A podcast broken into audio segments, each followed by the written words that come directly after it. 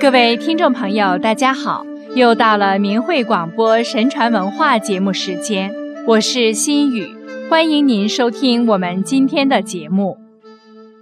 人的命天注定，善恶有报是天理。这些老人们经常讲的话，现在很少有人相信了。很多人为了改变命运而不择手段，其结果如何呢？唐代牛儒僧在其《玄怪录》中记述的李月洲的故事，也许可以给我们些启发。唐代越州刺史李公俊，兴元年间开始考进士，连考不中。贞元二年，李公俊有相识的朋友担任国子祭酒，打算通过国子祭酒私下接触科举考官而获取功名。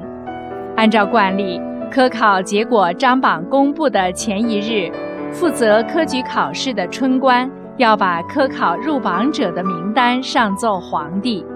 这一天时过五更，李公俊准备去等候国子祭酒，但是里门未开，只能立把门侧恭候。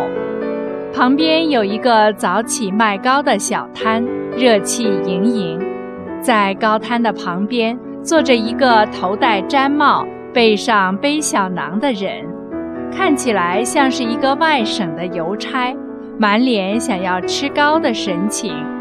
李公俊看到后就说：“糕非常便宜，为什么不买来一尝？”对方说：“可惜我囊中无钱。”李公俊说：“我有钱，愿意出钱让你吃饱。”那人非常高兴。吃了几片，一会儿里门大开，众人相拥而出。貌似外省邮差的人低声在李公俊的耳边说：“先生稍后，我是送进士名单的名利。先生难道不是要考取进士的人吗？”李公俊说：“是啊。”对方又说：“科考的进士名单就在这里。”先生可以自己来查查看。李公俊一查，榜上无名，一时悲从心来，低头垂泪，半以抽泣之声，说：“我苦心于笔砚书籍之间，已经二十年了，科考也有十年，年年落榜，真可谓心破魂断。本指望今年科考成功。”今日却榜上无名，难道我终生不能科举成名吗？那位名利说：“先生要想成名，还需要一年。待科举成名后，就将会禄后位重。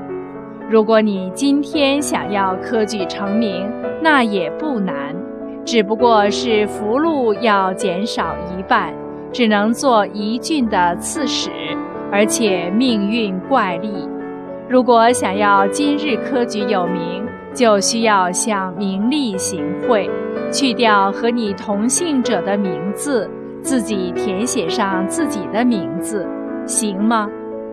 李公俊说：“我所追求的就是个名，得到科举进士成功的名可以了，有什么不行的呢？”名利说。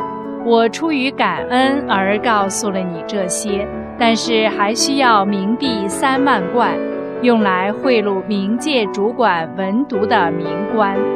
明日午时送来就可以了，并把名册交给李公俊，让他修改。名册上有后来的太子少师李夷简的名字，公俊想要擦掉，填上自己的名字。明丽忙说。不可以，此人禄身未重，不是可以轻易改动的。旗下又有李温的名字，明丽说可以。龚俊于是擦掉温，改为俊字。改完后，明丽也收卷要走了，并嘱咐李公俊不要违约。李公俊于是便去拜访国子祭酒，祭酒尚未梳洗完毕。听说李公俊来访，怒目而坐，一会儿才出来说：“我与主考的官员关系很深，一说姓名就可以做成。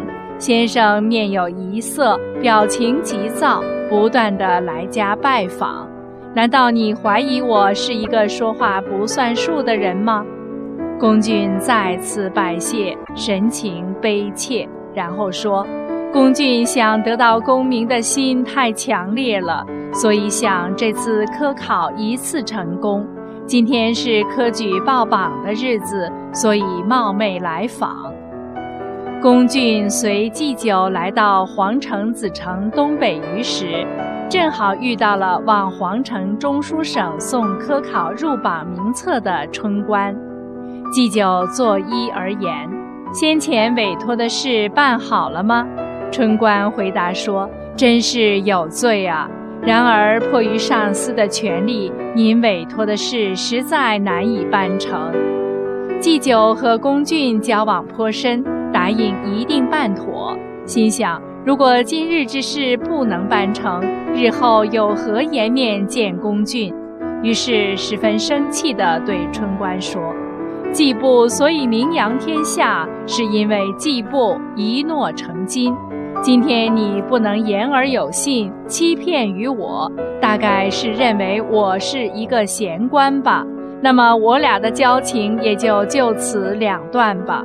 说完，准备布衣而行。